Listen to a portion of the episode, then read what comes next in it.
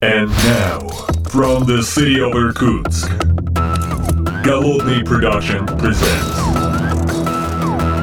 the Art of Programming Podcast.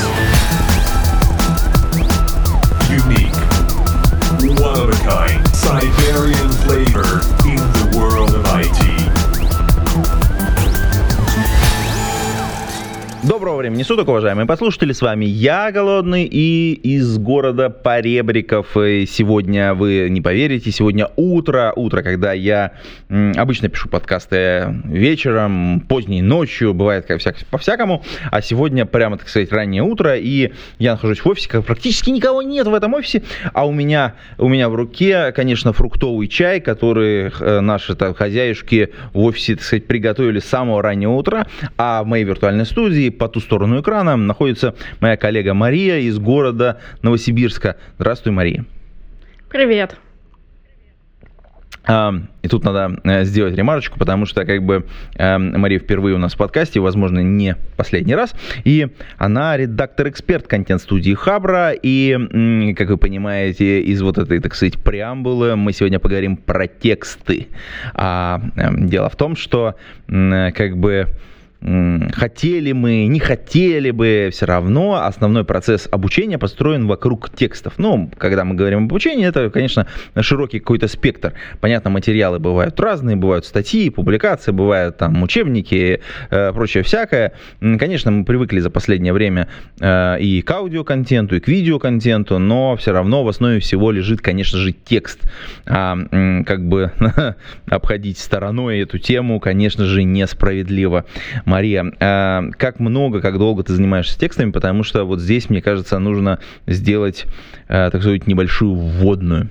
Да, э, я занимаюсь текстами лет с 15, э, когда я начала э, в школе э, учительница литературы Нина Викторовна, она меня подключила к э, школьной газете, и потом я, э, ну и так и началось, вот, и, то есть я закончила журфак, работала в журналистике какое-то время, и сейчас занимаюсь текстами в IT-компаниях, ну, довольно, довольно много. Но это, кстати, важно понимать, что э, тексты, с которыми мы сталкиваемся, э, э, про те, про которые мы можем, мы можем разделить на три части, вот именно в IT-компаниях. Первые это, конечно же, тексты, которые связаны с документацией. Там прям отдельная целая отрасль, и люди, которые пишут эту документацию, редактируют, следят за ее актуальностью. Это прям, ну, отдельный класс авторов, я бы так сказал, потому что там, в общем, отдельное свое в некотором смысле искусство. У нас здесь были э, в подкасте коллеги, которые про это много и э, хорошо говорили, и мне кажется, нужно будет... Они, кстати, тоже, по-моему, из Новосибирска. Надо будет, кстати, зазвать их в очередной раз, как-нибудь, может, попозже. Вот. А потом, понятно же, есть тексты, которые связаны с некоторой публичной активностью, например, с, на, на сайтах, в каких-то там э, раздаточных материалах, еще в каких-то вот таких вот э, промо-материалах. И есть э, та часть, которая нас больше всего волнует прямо сейчас в этом подкасте, а это в некотором смысле э, пиар-образовательные материалы, которые выходят в том числе на Хабре. Э, Почему я так вот пиар-образовательные, там, через черточку, через дефис, через, я не знаю, как это правильно сказать, потому что, э, вот как мне кажется, э, Хабр это место тщеславия в некотором смысле. Ну, Почему бы и да? как бы, э, да, вот как бы в некотором смысле я здесь э, э, первую публикацию обычно человек, который вот независимый, который пишет, он все-таки он надеется на некоторое признание сообщества, и если это не по работе сделано, а вот именно такой порыв от души, Ага. и он такой, вот я я публикую, вот меня там прочитают, и вот это все. И потом вот это жесткое разочарование, когда тебя не прочитали, более того, не оценили или оценили не так, как ты хотел бы, а потом еще комменты злые, вот это все. И ты такой, не, я никогда не буду писать, и вообще тут все злые. Вот. А, Но, конечно же, не у всех так э, происходит, и давай попытаемся разобраться вот с тем, что там происходит на Хабре, потому что, как правило, с одной стороны, э, для многих это с этого начинается утро. Мгм. Ты приходишь, э, кто-то открывает почту, а кто-то открывает Хабр. Да, и вот кажется, что это для нас такая вот технологическая отдушина. Ты приходишь, а там какие-то интересные тексты, э, новости, которые вот в форму какого-то повествования, про технологии написано всякое интересное, ну и вообще какая-то жизнь там происходит. Угу. А давай попробуем разобраться, а кто пишет, зачем пишет и почему пишет на Хабар. Потому что вот, э, наверное, тех, кто впервые просто вот взял и отдельную статью написал, их не так много. Э, в основном люди как-то более-менее серийно туда пытаются писать. Uh-huh. Вот как, как, как, как ты, как человек вот изнутри Хабра, как видишь вот этих вот э, авторов, назовем это так? Или коллектив авторов, это, кстати, тоже отдельная тема. Ну да. Давай сейчас оговоримся, что сейчас мы не говорим про компании, а только тех пользователей, у которых им надо, да, им надо. Э, я думаю, что это люди, знаешь, э, мне кажется, что у меня нет в голове какой-то такой простроенной классификации. Сейчас я буду думать вслух, но мне кажется, что у них э, редкое сочетание, что с одной стороны у них есть глубина экспертизы. Почему это так? Потому что если они написали текст, текст хорошо лайкнули, э, он получил положительное подкрепление, такой, да, окей, это, эта тема работает, я хочу писать еще. Ну и он продолжает писать, потому что, естественно, как любая экспертиза, она развивается, он узнает что-то новое. Это один компонент. А второй компонент, похоже, что этим людям нравится писать. Потому что мы же знаем, есть люди, которым нравится видео да, снимать, есть люди, которым нравится, я не знаю, можно же в Твиттере тред сделать. Но это люди, которым нравится именно вот, вот так э, вот это, кстати, очень понятное мне тип высказывания. Э, сесть, э, собрать свой опыт и уложить его в текст. Причем не просто в текст, а в лонгрид. И это какая-то вот, э, да, такая сущность. То есть, что их мотивирует, это разные вопросы, в этом можно покопаться. Но вот это, вот, мне кажется, да, такой типаж, который, с одной стороны, ему надо, и есть какое-то желание делиться опытом. Это значит, что он найдет для этого время. Я знала людей, которые по ночам статьи пишут. И, боже мой, у них семья, дети, там сложная работа. Но он вечером, он, он сядет, и он будет писать текст. Просто ну, я бы, я бы не смогла, они могут. Ну да, мне кажется, что это человек, у которого две вот эти компоненты обе активны. Желание делиться опытом, причем делать это именно в виде текста, и наличие этого самого релевантного опыта, который на Хабре заходит. Потому что если я, допустим, сейчас приду на Хабр и буду говорить, как правильно выступать, это вряд ли зайдет. Я не релевантный автор для Хабра, эта тема не очень в духе Хабра. Ну вот получается, что так. А, кстати, в этом смысле э, ты интересно отделила компании а, в отдельную категорию. Да, да. А давай мы тоже попробуем покопаться вот э, здесь, потому что они, мне кажется, тоже создают, ну не знаю, на сегодняшний момент, мне кажется, львиную долю текстов созданы либо при поддержке, либо при прямом каком-то контроле со стороны компании. Да, кстати, мне кажется, что сейчас большинство популярных пользователей это так или иначе сотрудники компаний, и для компании здесь есть мотивация тоже делиться своим опытом, то есть это работа с сообществом, с комьюнити Хабра, рассказывать. Э, это выстраивание отношений, как я понимаю. То, что я слушала у деврейлов, это похоже на отношения, да, э, потому что разработчики — это ценный ресурс для компаний, компании хотят нанимать, мы, мы можем это понять, все мы это понимаем, но, естественно, э, когда разработчики задумываются о смене работ, ну, не только разработчики, а IT-эксперты, тестировщики, лиды, да, они, они будут э, смотреть в ту компанию, с которой есть отношения, как, как, как эти отношения построить, ну, в том числе с помощью контента. То есть для компании на Хабре это такое м- корпоративное СМИ, где компания также рассказывает о своем опыте, просто мы понимаем, что это немного другая мотивация может быть у пользователя, как я имею в виду, что если он просто аноним, который просто пишет и не раскрывается, или у пользователя, как у сотрудника э, компании, с одной стороны, да, он так развивает свой личный бренд, он так делится опытом, с другой стороны, э, интерес компании как раз в том, чтобы показать, смотрите, у нас интересная задача, смотрите, у нас клевые ребята, чтобы э, читатель прочитал и такой подумал, о, правда, они интересные, пожалуй, я к ним хочу. Или, пожалуй, я хочу с ними поговорить, или, пожалуй, я хочу с ними там, на конференции познакомиться. И так это и работает. Это отношение. А вот, кстати, тоже интересный момент.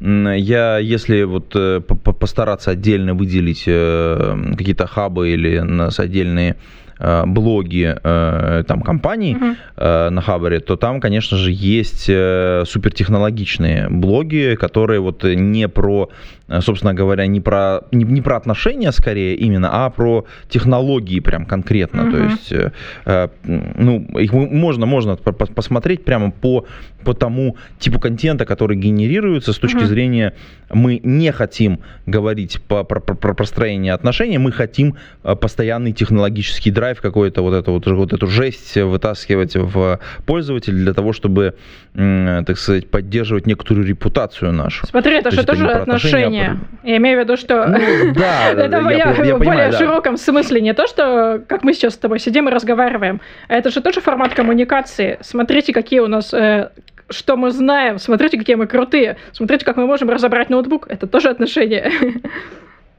Ну, то есть Да, да. читатель, он А- когда читает эту статью, он такой, о, вау, Они- как они умеют.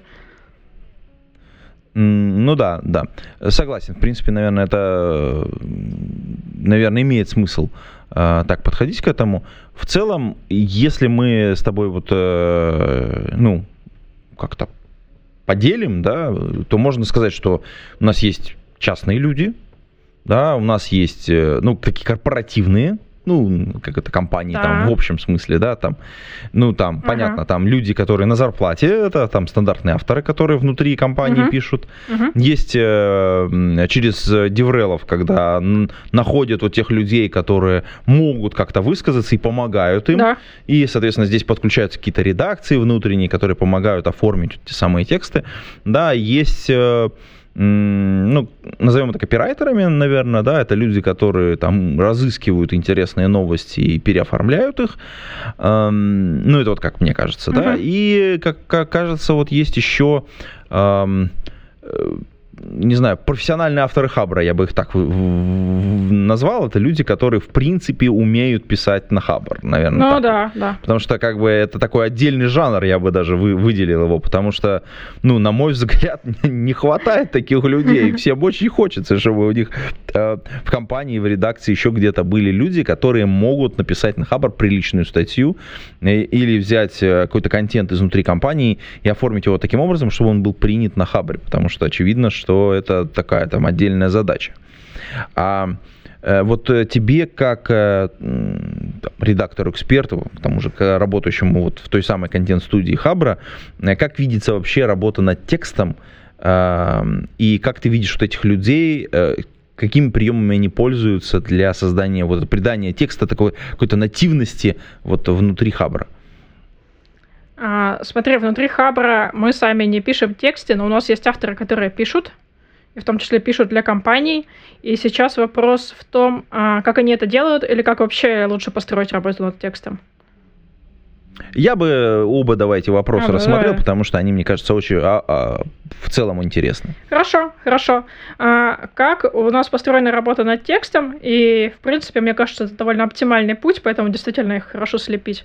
То есть, э, да, сперва мы обсуждаем с компанией э, тему и обсуждаем какой-то тезис, о чем они хотят рассказать. Затем мы находим в нашей базе авторов-разработчиков, Обычно это разработчики, ну или люди с релевантным опытом или с релевантными знаниями, которые эту тему хорошо знают. Потому что понятно, что эксперт лучше снимет информацию, чем вот я как гуманитарий приду и скажу, ну давай рассказывай, что там с кубернетисом твоим, что это вообще такое Это вообще что?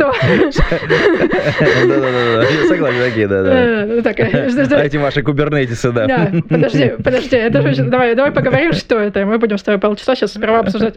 Что? Ну, хорошо. А а тут будет придет автор, который уже будет знать, что это такое. Он, э, и что дальше происходит? Мы как контент-студия его брифуем. То есть мы даем вводное про компанию, о чем должна быть статья. Он составляет вопросы, э, для- и мы, мы эти вопросы передаем компании. Это вопросы для интервью. А, Потом мы чаще всего устраиваем созвон, но бывают варианты, когда эксперты компании отвечают на письменные вопросы. Но мне кажется, когда письменно человек отвечает, это не всегда работает, потому что в живом контакте люди лучше рассказывают, особенно если им сложно писать, в живом контакте рассказать легче. Ну и вот, значит, Ну, это правда, да. да, да, да. Мгм. Ну что, как будто вот есть заинтересованное лицо, там э, понимает э, твою боль, ты какие-то релевантные вопросы задает, как будто легче, да. Э, вот, и получается, что автор с экспертом компании, они созваниваются, наш автор снимает информацию, он сперва, это важно, он пишет тезисный план. И мне очень нравится эта история, потому что тезисный план — это структура статьи с ключевыми с ключевыми тезисами. Поня... И из этого тезисного плана, во-первых, понятно, какая вообще будет статья, но при этом человек еще не убился над ней. Ну, то есть, если писать про чер... черновик, то это прям много. А тезисный план, он показывает, какие будут ключевые тезисы, как вы будет выглядеть текст, э, понятен формат, будет это инструкция, кейс, что это вообще обзор. А после этого мы согласовываем эти тез... тезисный план с компанией, и после согласования наш автор пишет уже финальный драфт, который мы проверяем сами в контент-студии, потом мы корректору отдаем и отдаем уже текст, который готов к публикации. Вот, угу. вот так. Ну, вот по моему опыту вообще такая работа обычно занимает, если вот, вот там так построено, примерно там от двух до четырех недель примерно. Да. Мне кажется, это зависит, конечно, от скорости всех процессов, насколько быстро мы все успеваем договариваться, какое качество материала и всякое такое, но это, это недели две как минимум. Угу. Да. А, еще хотелось бы еще уделить вот момент, а, как бы а, такой как бы такому процессу, как вхождение вообще человека в, когда, в боевой раш, назовем это так, когда ты, в принципе, умеешь писать уже uh-huh. и уже что-то пишешь на хабар.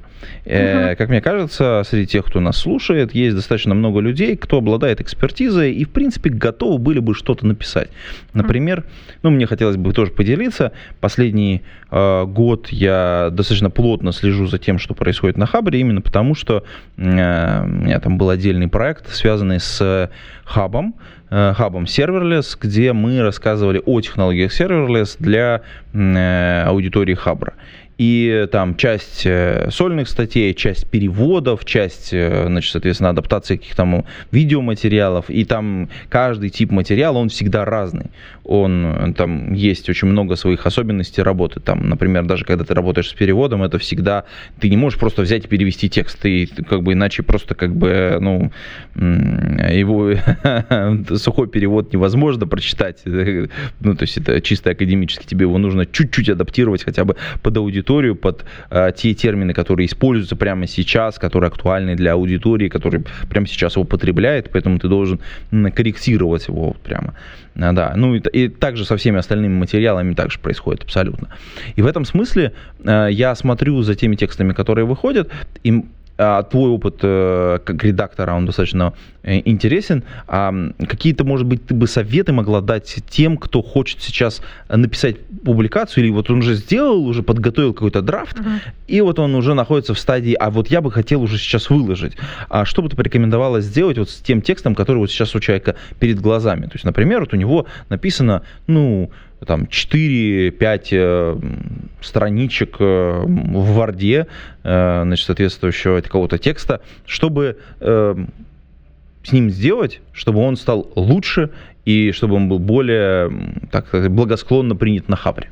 Блин, это офигенная история. Я сразу начинаю радоваться, когда слышу, что человек уже что-то сам написал. Я сразу внутренне, хе-хей, господи, слава богу, кто-то еще пишет на Хабр сам. О, боже мой, прекрасно. Э, э, э, смотри, ту, э, да, ты просто пока задавала вопрос, у меня сразу несколько было мыслей, когда ты сказал, думает написать на Хабр, это другая категория, про нее тоже, если хочешь, можем поговорить. Думает, но не пишет, это да. прям, это важно тоже проговорить, но это другой вопрос. Сейчас не этот вопрос. Сейчас вопрос, у человека уже есть текст, он его написал, 4-5 страниц, у него, наверное, был какой-то эмоциональный подъем, у него уже есть экспертиза, это офигенно. Я просто хочу передать э, свой оптимизм, потому что это очень редкая ситуация. Ну, когда я работала внутри компании, это было действительно редко, и я всегда любила этих ребят и девчат, и которые уже сами сели, что-то написали. Потому что с этим уже можно работать. Самое сложное — начать писать. Если они написали, то что я советую? Во-первых, э, я советую оглядеться вокруг и найти своих коллег того, с кем у тебя хорошая коммуникация и кто в твоей теме что-то понимает. И Если и найти человека, который дает корректную обратную связь, обычно мы уже знаем, кто такие люди, или можем потестировать. Я предложила бы дать этот текст, почитать, просто с просьбой скажи, скажи, что улучшить. Потому что а, просто моя практика такова, когда я работала редактором внутри компании, обычно текст был уже почти готов или готов процентов на 90. Э, люди очень самокритичные, э, они очень часто занижали э, степень готовности, очень сложно было расстаться с текстом, потому что это как твой ребенок, пока ты вот его носишь, кажется, что ну вот я еще немножко допилю, вот я еще немножко улучшу, и они входили в этот цикл бесконечного редактирования. Нужно как можно быстрее расстаться с этим текстом и получить обратную связь. Потому что если, ну, да, это, такая проблема есть, ладно, я об этом уже сказала, Э, и после того, как э, они получат обратную связь, уже будет ясно, что допилить. Потому что есть разные типы э, того, что можно допилить. Или не хватает фактуры, и на это человек укажет. Или не хватает логики. Ну, опять же, нужен внешний взгляд, потому что сам ты... Ну, я сама логические ошибки в своем тексте не всегда вижу. Нужен читатель внешний. Или э, все уже хорошо, а чаще всего так и бывало, все уже там хорошо, просто давай допишем введение и заключение. Ну и это тоже не всегда понятно, с чего начать, потому что кажется, господи, это проект без конца и без края. А в введении нужно было просто написать «Привет, Хабр», там, «Меня зовут Маша», в этом тексте я расскажу, как писать тексты, расскажу об этом, о том, если вам интересно, подписывайтесь, ну, типа, смотрите. Ну, короче говоря, э, вот я бы советовала поговорить сперва с таким человеком, который знает э, твою тему и может оценить твой текст технологически, потому что, правда, на хабре техническое содержание важно. Если текст пустой, конечно, с ним опасно выходить, но чаще всего это не так. И второе, когда получил обратную связь, допилил, э, еще очень хорошо прогнать текст через какую-нибудь грамоту.ру, или через сервис Ильяхова главред, просто чтобы проверить на ошибки. Это просто, э, как это сказать, жест вежливости по отношению к твоим читателям, потому что текст без ошибок все-таки вот, читается легче, чем текст с ошибками. В ошибках есть свой шарм, но никогда их очень много. Вот это, мне кажется, две самые главные mm-hmm. вещи, с чем можно поработать. Mm-hmm. Ну вот э, тут был упомянут уже Ильяхов. Да, да, да. Не, не смогли пройти в этом подкасте именно это. Да, давай как бы э, сразу тогда как бы окунемся в эту тему, потому что, наверное, э, две э, книги э, Ильяхова можно э, порекомендовать почитать тем, кто уже там сознательно много пишет, ну или планирует писать. Э, одна из них, собственно говоря, «Пиши, сокращай». Она как раз про то, как э, сделать текст более, более плотным, я бы так сказал, то есть с точки зрения вот именно того смысла, который подается. Вот. А вторая – это ясно-понятно. Э, вот. Это уже про контекст, в рамках которого подается текст, собственно говоря, это именно вот это, это те смысловые единицы, которые мы выплескиваем там, на хабар. Э, если там про первую, наверное, она более известна, и там уже, по-моему, несколько изданий, уже, по-моему, второе это точно есть, или, по крайней мере, допечаток-то много было, вот, э, и она очень популярна именно за счет того, что как бы такая популяризаторская в том смысле, что а давайте уберем канцелярит всякие разные, и вот эти всякие вводные слова, и э, там масса советов очень простых, когда ты на свой текст смотришь глазами автора этой книги, ты такой думаешь, а, да, да, 4, 4 пятых твоего текста надо просто отжать и как бы выкинуть в помойку, потому что это все просто не нужно. Помимо вот этих вот э, произведений, вот этих книг, которые я сейчас обозначил, мы ссылочки, конечно, дадим в шоу-ноты к этому подкасту, может быть, ты порекомендуешь еще что-то, что было бы полезно почитать человеку, у которого уже есть какой-то текст, вот он, он выдал из себя, вот, э, но, может быть, ему вот э, было бы интересно на что-то еще обратить внимание. Вот я советую Нору Галь, слово живое и мертвое, потому что а, вот те идеи, которые у Ильяхова даны очень тезисно и так скупо, ну, в силу того, той идеи, которую да, он продвигает. Нора Галь, э, и это его предшественница, ее книга выходила еще в советское время, тоже постоянно переиздается.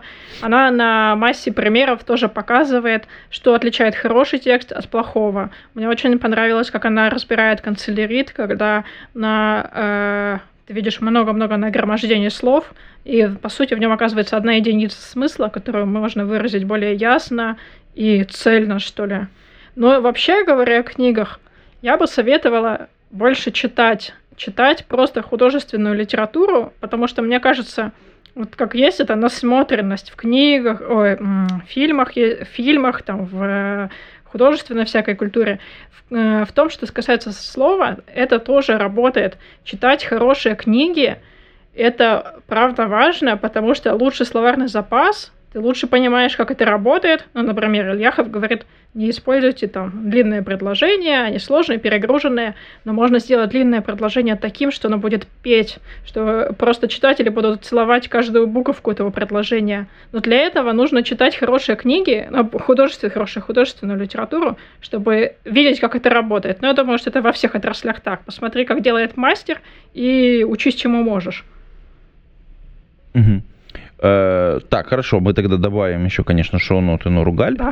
А, давай, вот мы, как бы вот мы такой предельный случай взяли, когда текст уже есть.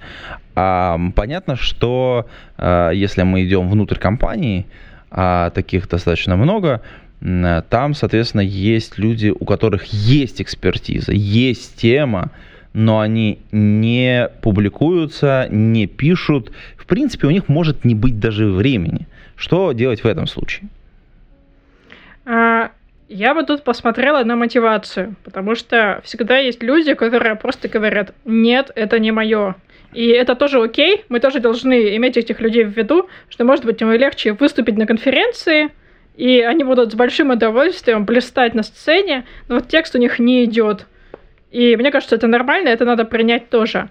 Но если есть мысль, что а вдруг хабр, а вдруг статьи и тексты — это моя история работающая, то я бы посмотрела на причины. То есть часто, когда я уговаривала разработчиков писать, э, это была даже не боязнь чистого листа, хотя и она тоже бывает, да? Э, мы это назвали синдром инженера. То есть два, два, два состояния были. Стадия еще не о чем писать, когда его проект только начинается, кажется, что он будет грандиозным, но может быть и нет, и как будто еще нет материала для текста. Вторая стадия уже не о чем писать. Проект кончился, он переключился, занялся чем-то другим, и все, мысль ушла. Ну, я имею в виду, что все, там уже все завершено, и кажется, уже все перегорело, что статьи уже об этом написали. Если мы рассматриваем ситуацию, когда у человека старт проекта, и он кажется интересным, то я советую, как ни странно, вести дневник. То есть не обязательно это может быть бумажный дневник, как мы э, могли бы это представлять, но все равно... Э, а мы именно так и представляем, потому что дневники мы это любим. Конечно, на досуге. Конечно, на досуге просто открыл дневник, почему бы это? Да. Нет, э, любой проект оставляет артефакты, то есть наверняка вы там пишете задачки в джире, наверняка там коллегам рассказываете, сохраняйте артефакты, сохраняйте артефакты, смотрите, что, э, вокруг, что там уже, какая тема наклевывается, подбирайте фактуру. Сбор фактуры, правда, важен, потому что мы в статьях ищем э, какие-то новые инструменты, новые идеи, новые технологии. И если вы как раз работаете над проектом, очень удобно, это классная история, чтобы начать записывать, что с вами происходит, ну, что происходит на проекте, над чем вы бьетесь. То есть я помню, что самые интересные статьи на Хабре там у моих ребят рождались, когда они говорили, блин, была сложная задача, они говорили. Но я гуглил, я не нашел никаких решений, чего-то там накостылил. Э, говорит, в документации не нашел, на Хабре не нашел, а вот сделал какой-то костыль. Ты такой, вот она, чувак, вот она, вот эта тема, пиши это, напиши. Но э, здесь, мы, здесь как раз вторая да, ситуация. Вот вроде проект кончился, я не уверен, что это кому-то кроме меня интересно, что-то накостылил, а может это вообще какой-то какая-то фигня, не решение. Мы материмся в подкасте или нет? Ну, в общем. Ну, фигня не считается. Да, да, да, я смягчила. Вот. Э, в этой ситуации что можно сделать? Во-первых, э, давайте проверим гипотезу. Э, Начнем с того, чтобы погуглим. Кто-то уже писал про это или не писал. Если у вас случай такой, что уже вся документация про этот случай есть, на Хабре 100 статей писали, и вы ничего нового прибавить не можете, ну, грустно, но нет, не пишите если понятно, что случай какой-то новый, и про это еще никто не писал.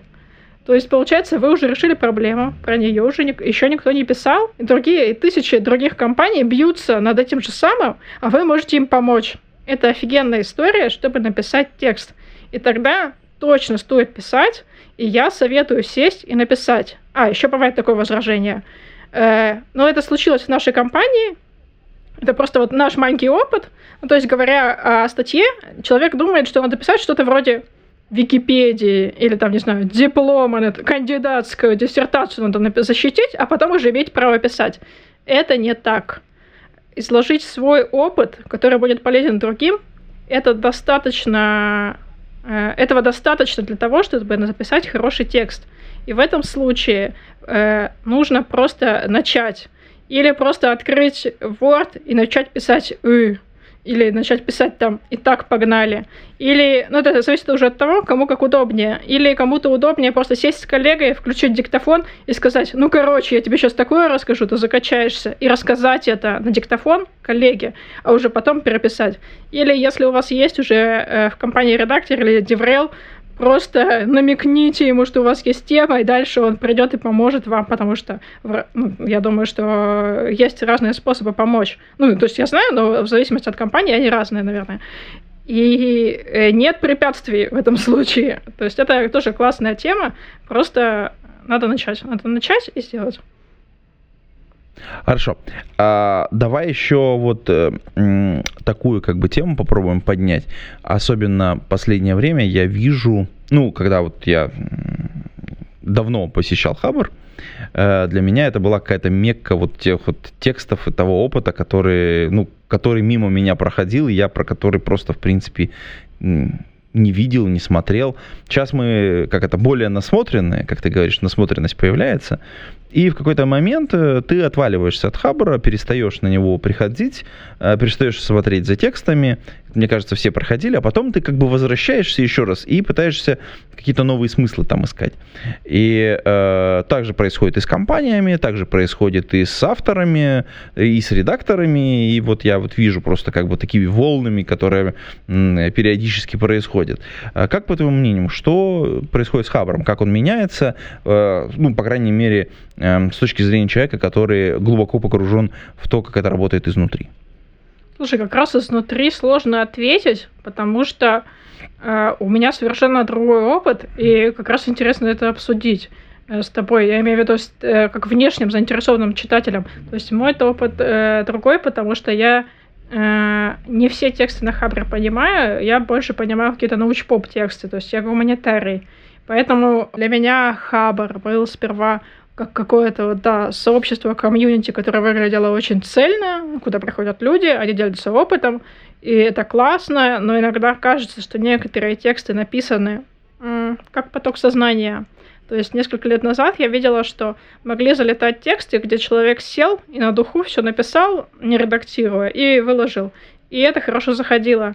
Сейчас как будто бы мы стали более, мы как читатели, есть ощущение, что мы стали более требовательны к качеству текста, к его содержательности, что поток сознания уже зайдет хуже. Может быть, как раз это компании с редакторами привносят вот это вот, э, вот эту требовательность, да, что должна быть какая-то идея, что если даже если это крик души, то он должен быть интересно написан, как это Мильфгард да, делает.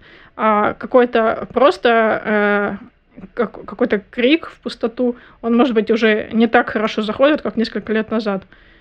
Но... Ну да, вообще текст, текст стал сильно более дорогим в этом смысле, да, конечно. Да, да, правда. да. Требов... То есть я вот могу только вот с такой точки зрения на это посмотреть, именно какие тексты залетают, и какие залетали раньше, а сейчас нет. Как будто залетают э, более проработанные. Но вот то, то о чем ты говоришь про волны, я это не вижу просто потому, что э, я в других условиях работала все это время. То есть раньше я работала в компании, и мы генерили текст на Хабр, там, исходя из своего опыта. Ну, то есть я как читатель иначе как-то, видишь, с ним это, с ним работала. А теперь, а теперь когда там работаешь в контент-студии, то э, все равно есть э, постоянный поток компаний, которые тоже хотят делиться опытом.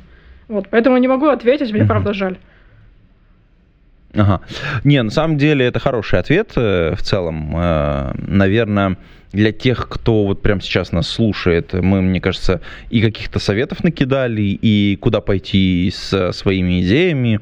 Э, вот. И в целом, как мне кажется, человек, который работает над проектом больше года, ну, не бывает такого, чтобы не было про что-то написать, потому что если ты за год не, не, не, не набрел ни на одну темку, ну, кажется, что что-то странное происходит в твоей карьере и в твоей работе. Вот, поэтому... Э, посмотрите вокруг себя, уважаемые подслушатели, подумайте, может быть, действительно вы можете взять какой-то интересный текст и написать его.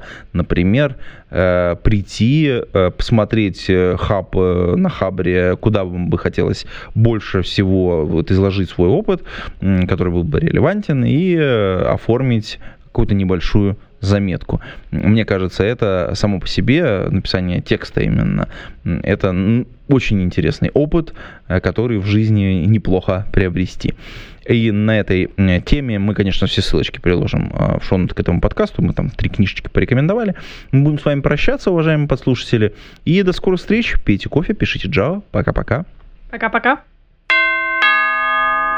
Выпуск этого подкаста выходит при поддержке патронов Антон Чепаргин, Алексей Геранин, Алексей Гурьянов, Игорь Кополь, Алексей Маликов, Михаил Гайдамака, Ника Гуру, Федор Русак, Василий Галкин, Сергей Винярский, Павел Ситников, Александр Кирюшин, Павел Дробушевич и Сергей Киселев. Спасибо вам большое, уважаемые патроны. А вы, уважаемые послушатели, можете стать э, патронами. Приходите на patreon.com голодный и поддержите выпуск этого и других подкастов.